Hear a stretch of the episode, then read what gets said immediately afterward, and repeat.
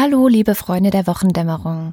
Nach mehr als zweieinhalb Jahren ist es uns leider echt, wirklich, gar nicht möglich, glaubt uns, die Wochendämmerung aufzunehmen. Und es tut uns sehr leid. Wir hören uns aber auf jeden Fall in der kommenden Woche wieder.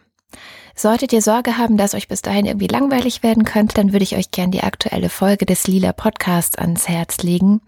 Die ist gestern erschienen auf lila-podcast.de oder nach dem Podcatcher natürlich findet ihr sie. Und darin habe ich mit der Autorin Sineb El Masra über dieses ganze schwierige Thema Emanzipation im Islam gesprochen.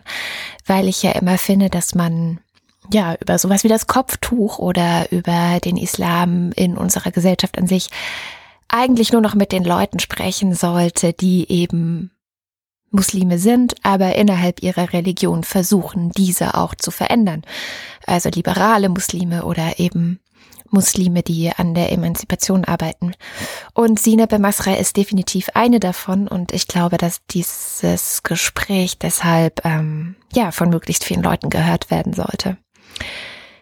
Dann hatte ich auch noch einen Lesetipp und zwar hat der Rico Grimm bei den Krautreportern einen ziemlich langen Text zum neuen Polizeigesetz in Bayern recherchiert und den hat er für auch äh, Nichtmitglieder der Krautreporter freigegeben. Also normalerweise ist das ja hinter einer Bezahlschranke, aber der geht uns, glaube ich, wirklich alle was an. Es geht da nicht nur um Bayern, sondern er hat auch äh, sehr akribisch zusammengetragen, was die anderen Bundesländer gerade so planen und wie die neue Gesetzgebung in Bayern sich im Grunde auch bei uns auswirken könnte.